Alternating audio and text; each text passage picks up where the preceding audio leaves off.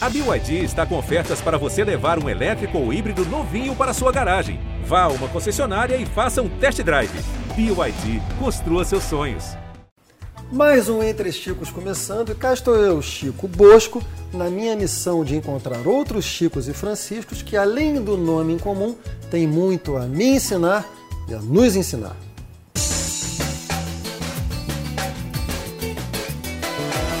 Bom, e hoje eu vou conversar com um xará que é uma pessoa brilhante e eu tenho que, portanto, fazer a apresentação não só do meu convidado, como de quem nos está convidando, que nós estamos hoje num ambiente que é muito caro a mim e também a ele que está aqui comigo, que é a Livraria da Vinte.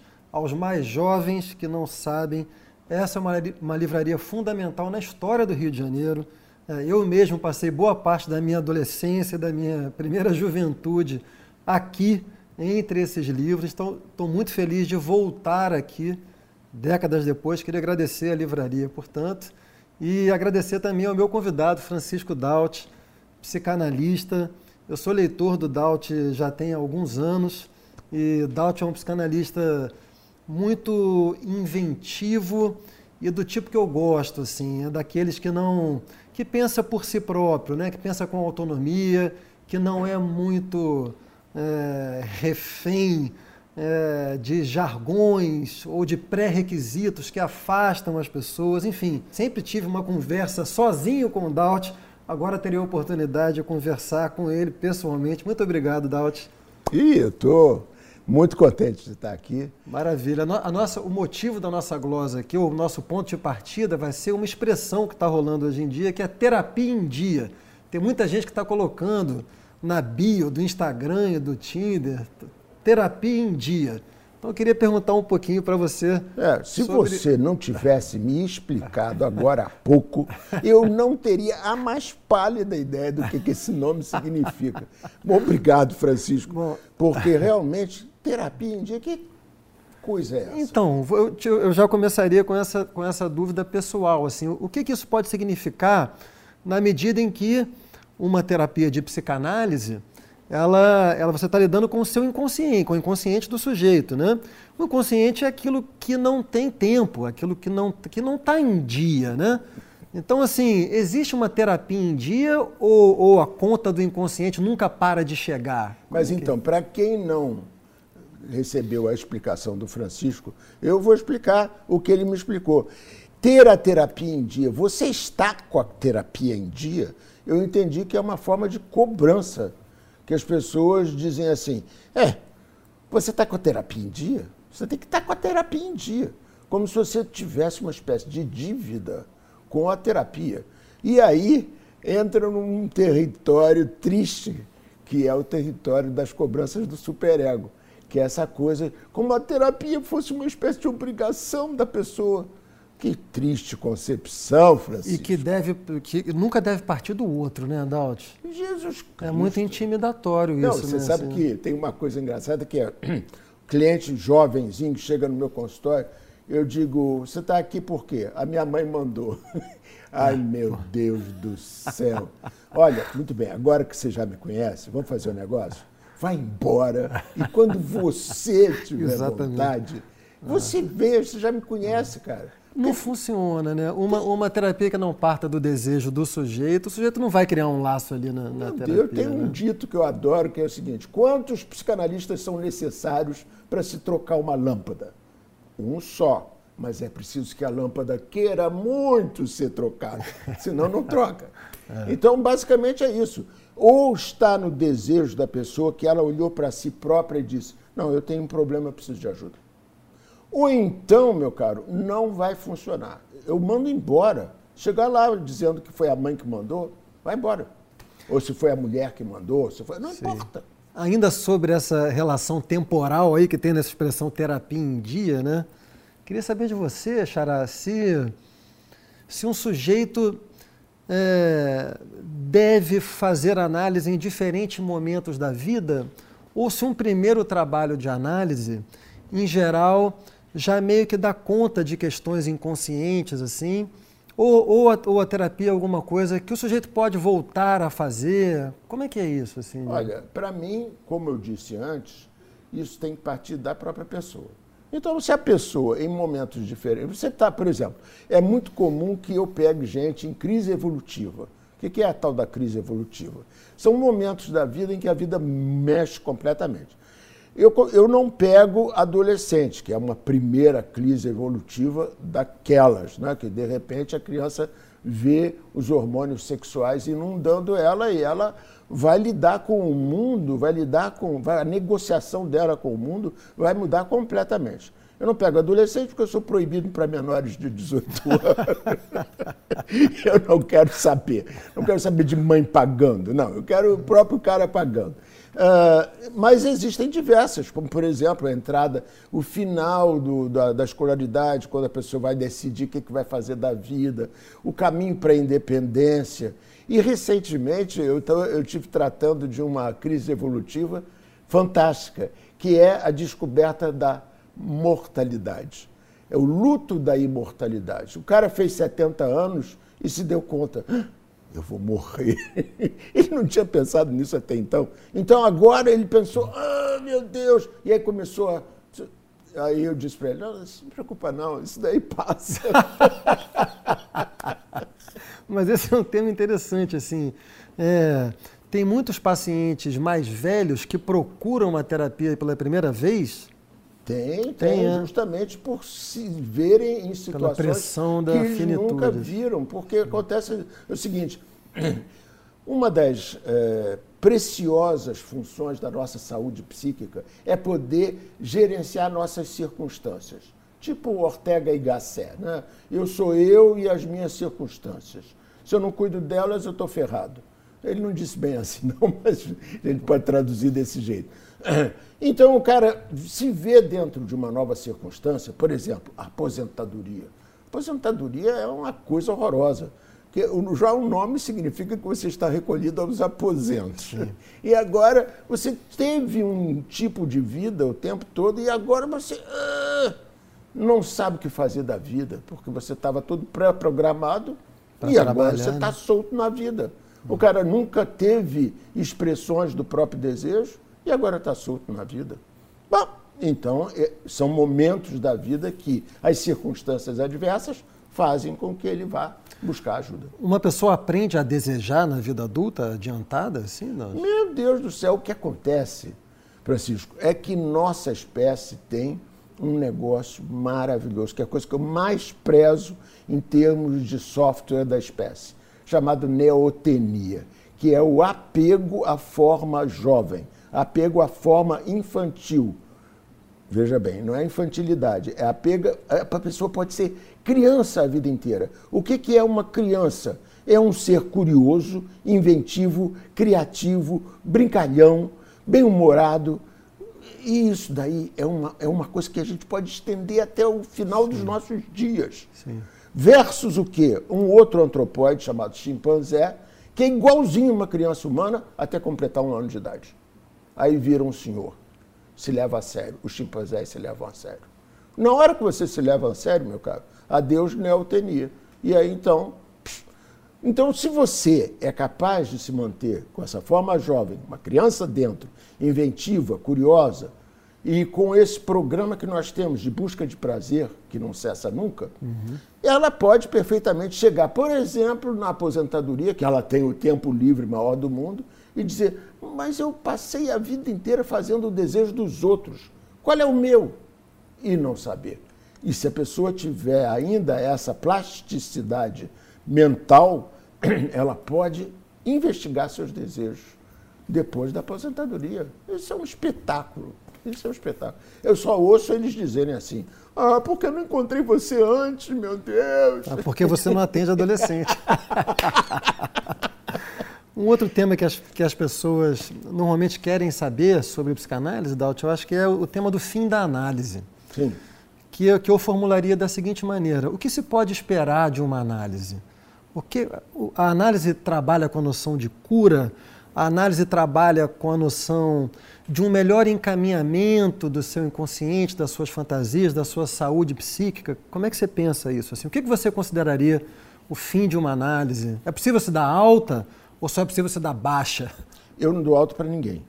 As pessoas que dão alta para mim. o que acontece é o seguinte: é, eu sou oriundo da medicina clínica. A medicina clínica, eu absorvi uma coisa linda. Você tem na medicina clínica uma pessoa que chega tendo uma percentual perda de seu bem mais precioso, que é a sua saúde. Então, esse bem mais precioso está tomado percentualmente por uma doença.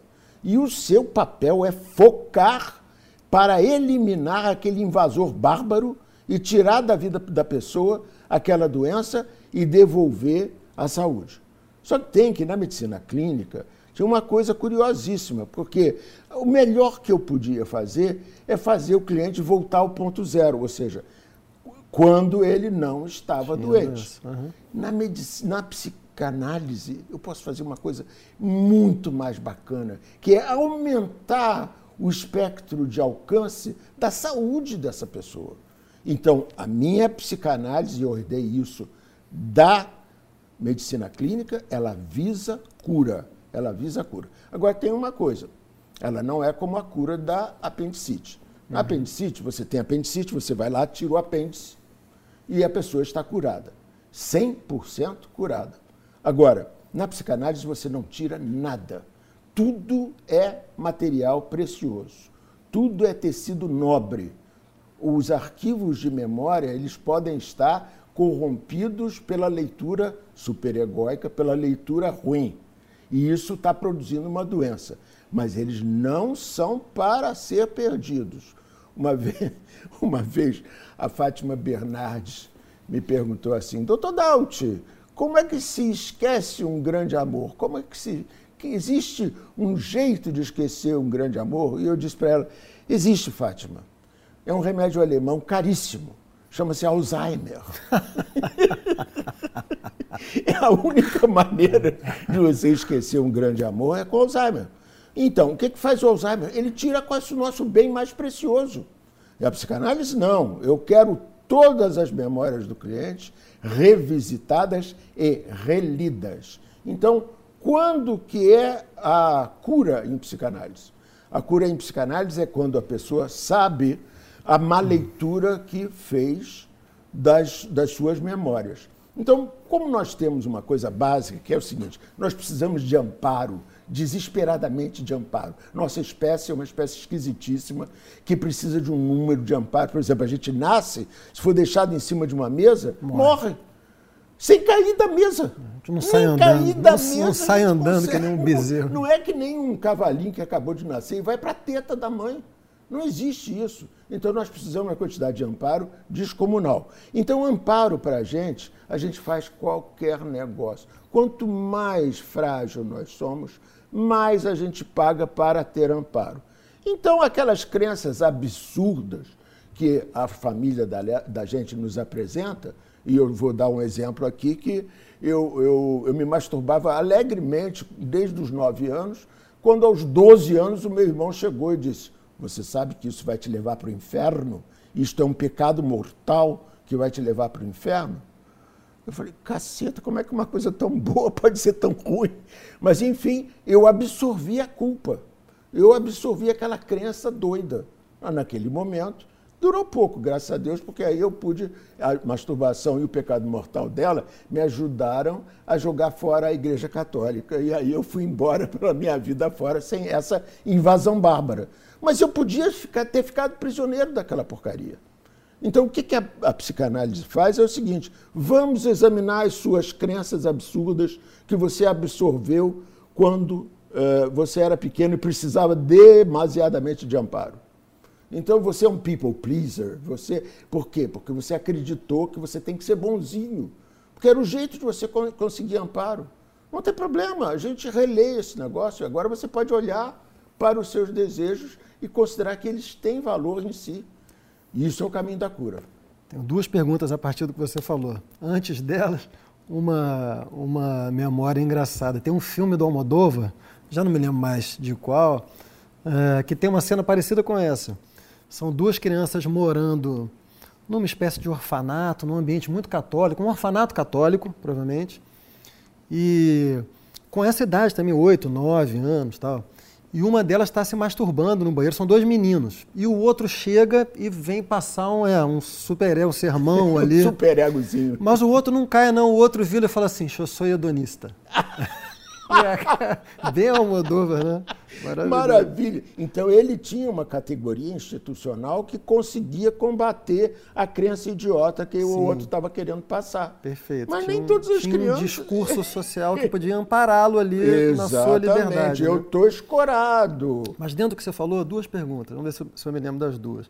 A primeira, né, você, você definiu o trabalho da psicanálise rumo à cura como um trabalho de releitura do passado da pessoa, uma revisita das memórias.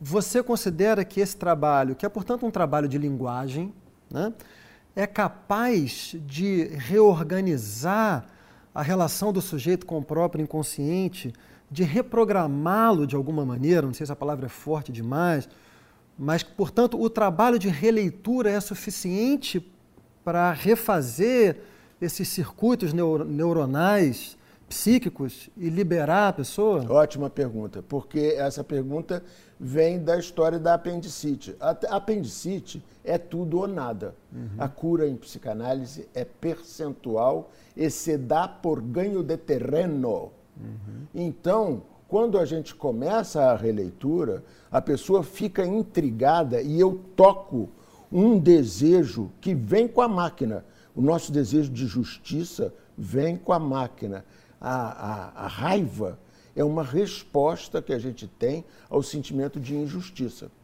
Então, quando a pessoa diz, caceta, eu fui enrolado, o seu sentimento de justiça imediatamente se põe em ação. E essa é uma máquina poderosa. Esse é o ponto central da chave da cura na psicanálise. É o desejo de justiça eu fui enrolado, eu, eu vendi minha alma a troco de amparo, eu não podia fazer nada, eu era uma criança. E agora eu tenho mais independência, mais força, eu posso aparecer, eu posso, como disse a, a namoradinha de um dos meus alunos, ela, ela, disse assim: Eu venho entubando você há um tempão, mas eu chega, eu existo. Então ela fez lá as queixas dela. Pois então, essa menina a troco de amparo, ela vendeu sua alma. Ela não, não se apresentava como pessoa. Ela simplesmente se adaptava ao menino. E ela foi se adaptando até não aguentar mais. Ela ficou alienada do desejo dela, então. Completamente. Ela desejava porque, o desejo do outro. Exatamente. O que você quiser, eu faço qualquer negócio. Sim. Por quê? Porque eu não considero que eu tenho valor suficiente para me apresentar e apresentar os meus desejos porque eu sou má negociadora. Você sabe que é, o comprador desesperado paga caro e compra mal.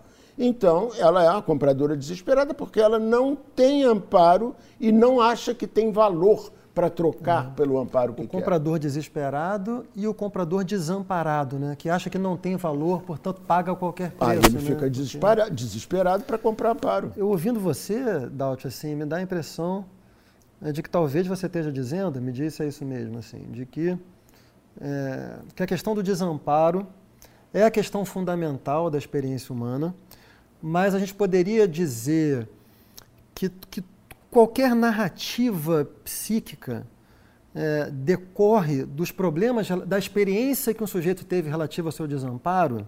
Dá para dizer isso? Assim? Perfeitamente, porque o que ele pôde negociar, quanto mais acolhimento e amparo ele tem como uma coisa garantida, diz assim: meu filho, eu não vou te abandonar nunca. Eu posso ficar puto com você, mas eu não vou te abandonar nunca. Quando eu ficar puto com você, você fique sabendo que eu tenho boas razões e eu vou falar quais são as minhas razões. E pode ser que você adira a elas.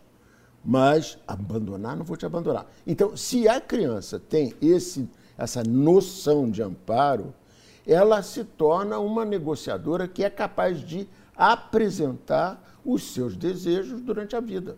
Isso muda tudo, né, Daut? É muito. Ah, Completamente. Quem está nos ouvindo aqui, o público do Papo de Segunda, me ouve falar muito frequentemente da Françoise Doutor. Ah, sim. Que é uma das minhas psicanalistas preferidas. Ela tem esse conceito de narcisismo de base ou segurança de base, que é justamente isso, né? O amor na, na, primeira infância, ele dá uma espécie de segurança ontológica para a pessoa, né? E o contrário disso faz com que a criança desde cedo assim como que se melancolize, tenha uma, um Olha, sentimento de enfermidade, né? Totalmente. Você vê uma coisa que aí tem uma, uma questão interessante, que é a questão do mimo. A questão do mimo, porque você, a gente poderia estar lidando com um par antitético, que é desamparo de um lado e mimo na outra extremidade. Uhum. Mas não se trata disso, uhum. porque eu te disse agora há pouco o exemplo. Meu filho, você não vai ser abandonado, mas você vai me ouvir. Você vai me ouvir. E quando Freud não explicar, Lampião entrará em ação. Então, quando Freud não explica, Lampião entra em ação. Recentemente eu fiquei sabendo que isso daí é de uma música dos anos 70. Como eu... é que é Lampião entrando em ação? Lampião entrando em ação tem várias maneiras. mas você vai aturar, você vai me ouvir. Você vai me ouvir. Porque. Não, eu vou dar um exemplo com os meus filhos. Sim. Lampião entrando em ação. É, nós estamos no shopping da Gávea, as crianças meu filho está com quatro anos, quatro, é, quatro anos, e a minha filha está com sete. Passamos na frente da loja Brin Rosenlândia, de brinquedos, que, do shopping daqui. Aí meu filho olha na janela e vê um, na, na vitrine e vê um brinquedo fabuloso, claro, caríssimo e tudo mais. Ah, pai, eu quero aquele brinquedo, eu quero. Meu filho, aquele brinquedo é muito caro, pode esquecer, não, não, não, não vai rolar, não. E aí, o que, que ele faz? Se joga no chão e começa. Eu olhei para aquele negócio como quem olha para um ornitorrinco e fala assim: ah, não. Aí eu tenho, vou chegar, chegar lá e fazer Freud explica. Não tem cabimento, ele não está apto para ouvir. O que, que eu fiz? Meti a mão nos cós das calças dele, levantei ele como se fosse uma mala e disse: Acabou o programa, estamos indo para casa. Lampião. Lampião puro. Sim, mas entendi perfeitamente. Ou seja, formulando de uma outra maneira, o que você está dizendo é que uh, o amparo, o amor incondicional, no sentido de dizer, garantir ao outro que ele jamais será abandonado, em hipótese alguma, deve se confundir com uma autorização irrestrita para qualquer comportamento. Vá se né? catar. Vá se catar. Comigo não. Sim. Que é isso? Isso daí não tem, não. Não tem nada. Perfeito. Porque faz parte do amor Sim. eu dizer o seguinte: olha, eu não vou te desamparar, mas o mundo aí fora, se você for mimadinho e sair mimadinho por aí pra, pela, pelo mundo, o mundo vai te dar cada bordoada, meu caro. Então, pelo meu amor que eu tenho por você, eu vou te ensinar a negociar com o mundo sem levar bordoada. Sim. Então, eu não posso terceirizar a punição. Os pais que mimam, terceirizam a punição. Porra, Eles dizem assim, eu lavo as minhas mãos, eu não vou contrariar meu filho, mas depois, quando ele chegar lá fora, vai levar cada porrada. Porque os pais também têm uma experiência de desamparo, né, Dalt? Temem perder o amor dos filhos, né? Meu com caro, eu vou te dizer uma coisa, esse negócio de filho mimado, que é uma praga da contemporaneidade, foi inventado por dois principais culpados Freud e Marx. Vou te explicar. Freud tinha a expressão Sua Majestade o bebê, né? Pois é, então, Freud foi, mostrou que a, os pais poderiam foder a vida dos bebês. Podiam atrapalhar grandemente a, a, a criança. Então, o que, eu, quando eu fui ser psicanalista, a, a psicanálise, a formação psicanalista custava caro pra cacete. A gente tinha que fazer cinco sessões por semana. Você já pensou cinco sessões por semana? Bárbaro, era uma caríssimo. Aí eu cheguei para o meu pai e disse, meu pai, meu pai tinha dinheiro, então eu cheguei para ele, meu pai, você me financia a formação psicanalística? Ele disse, o quê? para você se tornar um desses caras egoístas que fica botando a culpa nos pais? Mas nem pensar. Eu digo, ok, pai, mas você me empresta dinheiro? Ah, emprestar eu empresto, você vai me pagar com juro e correção. Olha, nunca aconteceu uma coisa tão boa para mim, Francisco. Porque o dia que eu encerrei a minha conta com meu pai, ele, eu disse, eu quero aqui esse papel de quitação e guardo aquilo como um tesouro. Eu entendo perfeitamente. Pode parecer cruel, mas não é, né? Nada cruel. Porque nada é melhor do que uma dívida pagável. Meu As Deus. piores dívidas são aquelas que você não pode pagar Ah. e que muitas vezes você nem sequer teve a opção de contrair. Exatamente. Eu te pus no. Eu te dei a vida, meu filho. Ah, você deu a vida, não. Você quis namorar meu pai por causa disso. Forma de aconteceu. controle e culpabilização terrível. Ah, o, né? o sentimento de culpa. Mas deixa eu voltar à história do Freud e do Marx. Sim. Então, os, os clientes que foram para a psicanálise, eles foram pensando, eu botei a culpa nos meus pais. Quando eu tiver filhos, os meus filhos vão botar a culpa em mim. Eu tenho que fazer alguma coisa para escapar dessa, porque o sentimento de culpa é um pavor. E aí, então, o que, que aconteceu? Eles passaram a mimar os filhos. Então, se forem botar a culpa, vão botar a culpa no mundo. Eles terceirizam a, a bronca. E o Marx? E o Marx? O Marx separou a humanidade entre opressores e oprimidos. Ora, ele não foi só isso, não. Ele também instruiu, quer dizer, não ele, mas, enfim, os seus sucessores, pessoal da- do comunismo e tudo mais, instruiu. Eu me lembro que o Partido Comunista tinha uma tarefa para dar para os seus militantes, que é o seguinte: ocupem todas as vagas de humanas, ocupem todas as cadeiras de geografia, história, em todos os lugares, desde a mais tenra idade até a, faculdade. E com isso, a, a ideia de oprimidos e opressores permeou a gar- garotada completamente. E quem era o opressor da garotada? Eram os pais. E quando eles viraram os pais, eles iriam querer se ver como opressores, mas nem por um caso. Eles foram lá e mimaram. É isso. Então, os dois indigitados causadores do mimo da nossa sociedade, da praga do mimo, são, nomeadamente, Freud e Marx. A gente até aqui, a gente ficou falando muito das possibilidades de um trabalho de análise. Queria que você falasse um pouquinho sobre os limites de um processo de análise. O que, que você acha que a análise não pode? Dentro do campo das neuroses, assim, ou seja, dentro do campo da normalidade, tá, gente? Assim, tem estruturas psíquicas que são, por exemplo, psicóticos, né? Que aí é uma outra coisa, né, Daut? Assim, Eu não, eu não até, eu Você nem- diagnostico na, na coisa e reconheço a minha lim- limitação. Tá, mas dentro do campo do que eu vou chamar aqui de normalidade, assim, o que, que você acha que uma análise não pode? Uma, o que, que a análise pode, por exemplo, diante de um trauma? Diante de grandes traumas Ah, psíquicos, um assim? monte de coisa pode. O- o- a questão toda é territorial e de plasticidade. São duas coisas. Por exemplo, hoje em dia, a neurose é uma raridade nos consultórios. A neurose, por causa do Freud, por exemplo, a neuro... vou te dar como exemplo a histeria, neurose histérica. Ué, as mulheres não ficam mais paralisadas porque têm desejo sexual, pelo amor de Deus. Ao contrário, né? Ao contrário, elas vão à luta. Então, o último caso de paralisia histérica que eu vi no consultório foi um cara que chegou com um colar de Minerva, um imobilizador de cervical, porque ele estava com a torcicola, com a cabeça virada assim, porque esse cara, na piscina do clube, tinha ficado olhando para a bundinha de um menino de 12 anos e tinha ficado horrorizado consigo mesmo daquele desejo pedófilo que ele estava tendo. E aí ele ficou tão envergonhado com aquilo que aquilo Paralisou. paralisou a cabeça dele. Tanto é que eu mostrei isso durante a sessão e tudo mais, e foi daquelas coisas de consultório antigo, né? O cara tira o colar de Minerva, mexe a cabeça e diz, estou livre. Parece cura milagrosa, né? Vai anda. Levanta-te Levanta anda. Porra, caramba, aquilo foi um espetáculo. Mas- Mas as neuroses sumiram por causa do- do- da diminuição da, da repressão. Sim. O que, que apareceu no lugar e hoje em dia é campeão em termos de doença? Vício. Vício. Vício de substância? Vícios de substância e vícios comportamentais. Os vícios comportamentais, por sua vez, são divididos entre os sexuais e os não sexuais.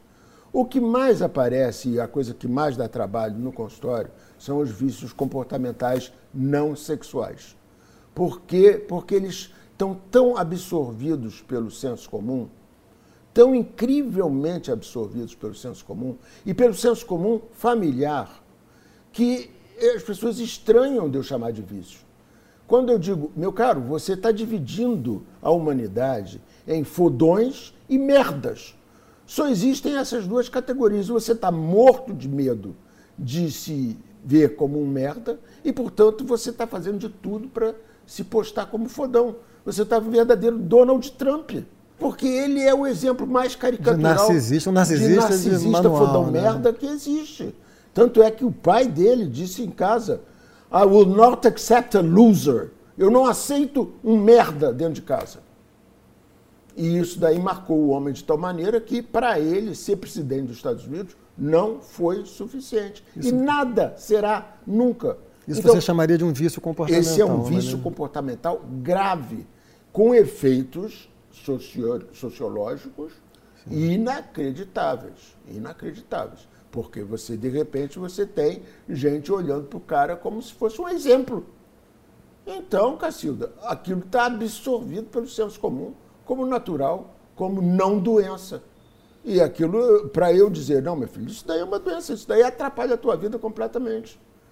Você vive inseguro com a tua autoestima a periclitante e na compulsão de se afirmar como foda, como grande, como importante, como não sei o quê, o tempo todo. Isso daí é uma prisão para você. É uma prisão da qual você é dependente, toma uma larga parte da tua cabeça e dos teus dias e das tuas ações. Portanto, isso aí é um vício. Essa é a definição do vício. Algo compulsivo, repetitivo, monotemático, alugante da cabeça e que causa dano. Pronto, aí você tem vício. vício. Vamos distinguir. Dependência não é vício. Eu sou dependente de duas coisas que eu tenho, aliás, demais, mas basicamente eu sou dependente de comida e ar-condicionado. Eu não sou viciado nos dois, em um dos dois. Xará, fiquei curioso aqui com uma coisa. Ao longo da conversa, você se refere aos seus, se referiu aos seus analisandos como clientes. Por que, que você usa esse termo? Porque não pacientes, né? Sim. Muito, tem uma, uma coisa que é linda, que é o seguinte. É, o paciente, ele se contrapõe ao agente. Agente é o que faz e o paciente é o passivo que recebe, ativo e passivo. Eu acho que isso é perfeito para uma cirurgia. O cirurgião é agente e o cliente ou paciente anestesiado que vai receber a facada do bisturi é realmente passivo do processo. Ele não interfere em nada. Agora vem uma outra coisa linda que é o nome cliente, do latim clinere, que significa se inclinar. Então, o que que faz o psicanalista? Ele se inclina para o seu cliente, o seu a pessoa que procurou-o, para poder entender ele e ativamente seu cliente participa do processo, porque o processo psicanalítico é um processo de transferência de tecnologia. A gente, melhor, você tá, a melhor uh, forma de terminar é quando uma análise é quando o paciente já recebeu essa tecnologia e é capaz de levá-la por própria conta. Então ele nunca foi passivo do processo, ele sempre foi coparticipativo do processo. Então é disso que se trata. Muito ele bom. é cliente. Uh, Daut, queria que você falasse um pouquinho para mim sobre trauma. Beleza. Como é que você vê essa noção de trauma? Eu, eu, eu, adoro, olha, uma das vezes que eu não me segurei, caí na gargalhada dentro do consultório, foi quando a cliente disse assim, ela deu uma definição de trauma que eu nunca tinha ouvido. Ela disse assim, ah, doutor, aquilo desalinhou meus chakras. Eu disse, meu Deus do céu, é uma definição de trauma perfeito. Que, que tira o tapete da pessoa e tira as referências, desalinha os chakras, e a pessoa precisa se rearrumar diante daquele negócio. Esta é a definição de trauma. É, por exemplo, o microtrauma que eu recebi aos 12 anos, quando meu irmão me veio informar que o que eu estava fazendo era um crime, é, aquilo é um microtrauma. Eu tive que me arrumar diante daquilo. Isso é um microtrauma. Microtrauma. Tem traumas que são muito poderosos, né? Isso, tem traumas que são muito poderosos e que eles não acontecem num único momento. Uhum. Isso aí é muito importante da Pode pessoa. ser um processo É um traumático, né? processo. Sabe como é? Por exemplo, eh, filhos de pais narcisistas que nunca dizem claramente o que, que eles estão te acusando. Eles fazem insinuações, fazem alusões, dão indiretas, fazem ironias, fazem pequenos sarcasmos. Aquilo dali é traumático, porque, meu Deus do céu, onde é que eu estou errando? O que, que eu estou fazendo de errado? E a pessoa fica tonta. Isso hoje em dia então, ganha um nome novo, que é gaslighting. Gaslighting, né? Eu a, pessoa está me deixando maluca, porque eu não sei o que, que eu estou errando, mas eu devo estar errando horrivelmente, porque ela está me tratando péssimo. Então, isso é um trauma, um exemplo de trauma que se dá repetidas vezes. Se uma pessoa é importante, é amparo afetivo teu, e se comporta dessa maneira com você, ela está te produzindo um efeito desalinhador dos chakras, um efeito traumático, e você nem está percebendo, porque quando se fala em trauma, todo mundo pensa uma coisa grandiosa, né? Eu vi a minha mãe ser assassinada pela. Não, não, não, não, não. Isso é muito raro. O trauma é uma coisa muito mais comum, Perfeito. muito mais do dia a dia. E você, É. e, e e você considera que uma análise é capaz de desativar completamente os efeitos do trauma, assim? Ou é mais alguma coisa da ordem da compreensão, do reconhecimento da dinâmica do trauma e do ganho de uma certa distância que permite que você tenha uma margem de manobra maior? o termo completamente não se aplica à espécie humana. Não se aplica. Nós todos somos totalmente percentuais. Então, o que, que acontece é o seguinte: na medida em que a gente vai entendendo o que, aquilo que nos desalinhou os chakras e aquilo que nos tirou o tapete, e dizendo e podendo questionar o que aconteceu, entra aí o poder curador do sentido de justiça, do sentimento de justiça. Você diz, não, isso está errado. Eu, eu, eu, caí de esparrela. Ah, mas então o culpado foi São Paulo. Não, ele é incompetente, coitadinho. Não existe trabalho mais difícil no mundo do que criar filho. Não vai haver competência completa nunca. Você pode criar bem os filhos. Que nem o Winnicott falava, né? Pais bons o bastante Mãe suficientemente mãe boa? suficientemente boa, essas coisas todas. Isso é, você pode fazer a sua parte, mas incompetência vai haver. Porque você precisaria. O que é criar filho? É uma leitura completamente e incessantemente acurada de necessidades e capacidades.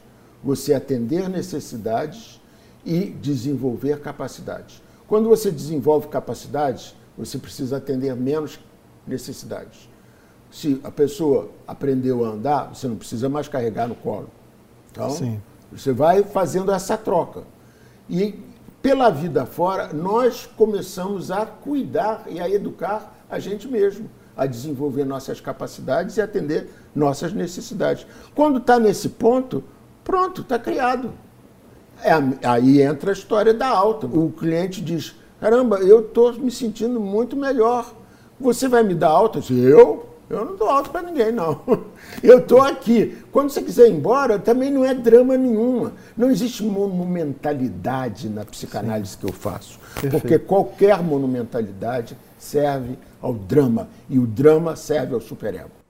Existe algum desenvolvimento psíquico, desde o nascimento e durante a infância, é, tão saudável a ponto de que esse sujeito não precise de uma psicanálise no futuro? Ou você considera que todo mundo se beneficia de uma psicanálise?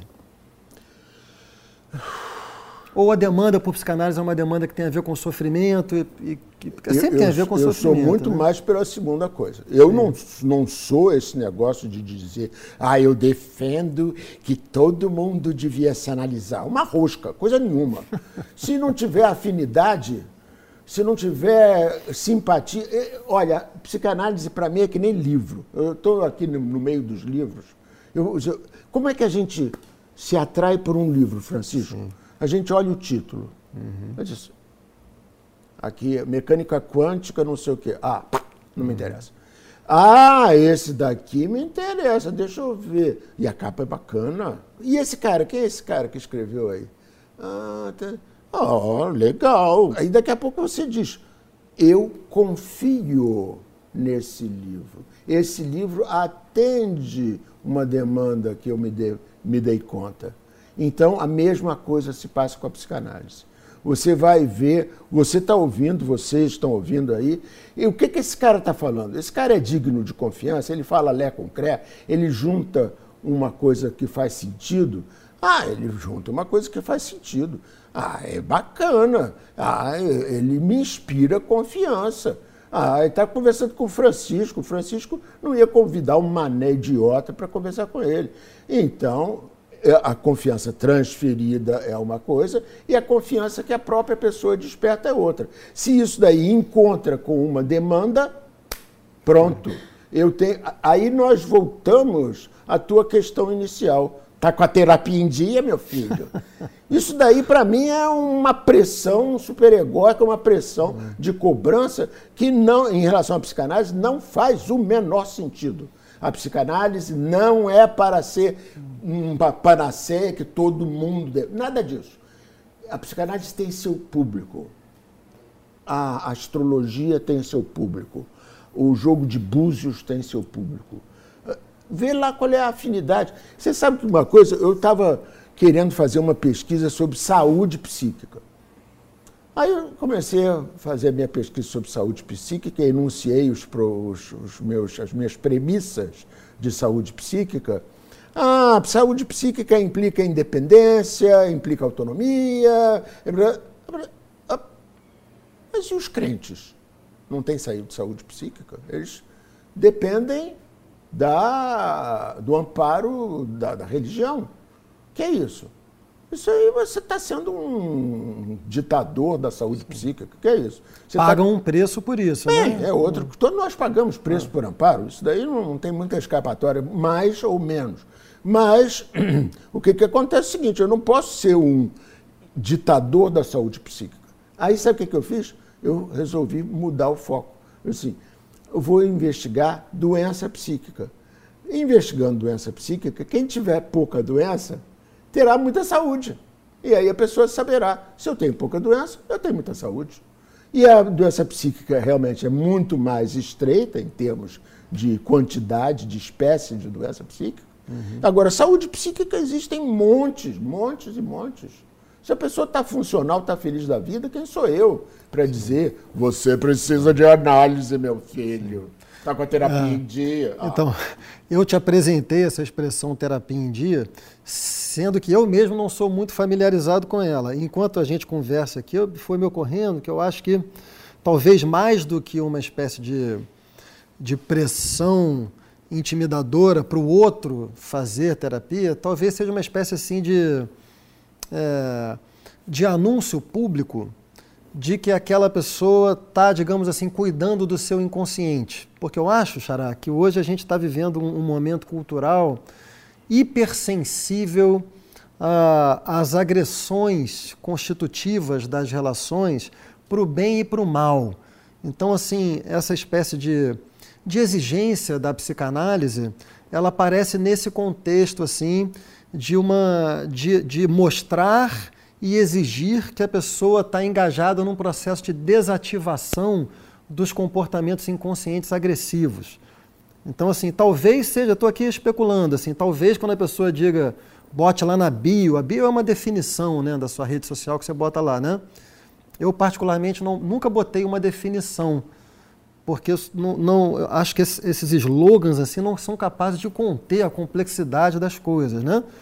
Mas eu agora, conversando com você, me deu essa impressão. Assim, quando a pessoa bota isso na bio, estou com a terapia em dia, alguma coisa assim, acho que ela está sinalizando algo dessa ordem, de que está fazendo parte de um processo de atenção é, às violências que podem vir do inconsciente. A nossa cultura ela está muito sensível a isso, né, Daut? Assim, para o bem e para o mal. Acho que mais para o bem do que para o mal. Quando eu digo, quando eu digo para o mal, é que eu vejo que essa hipersensibilidade, ela, ela às vezes traz um, um comportamento assim exagerado mesmo. Meu caro, o que eu mais vejo hoje em dia é a pessoa lutar para se mostrar moralmente superior. Pois é, a coisa da superioridade moral é um, é um fodão merda.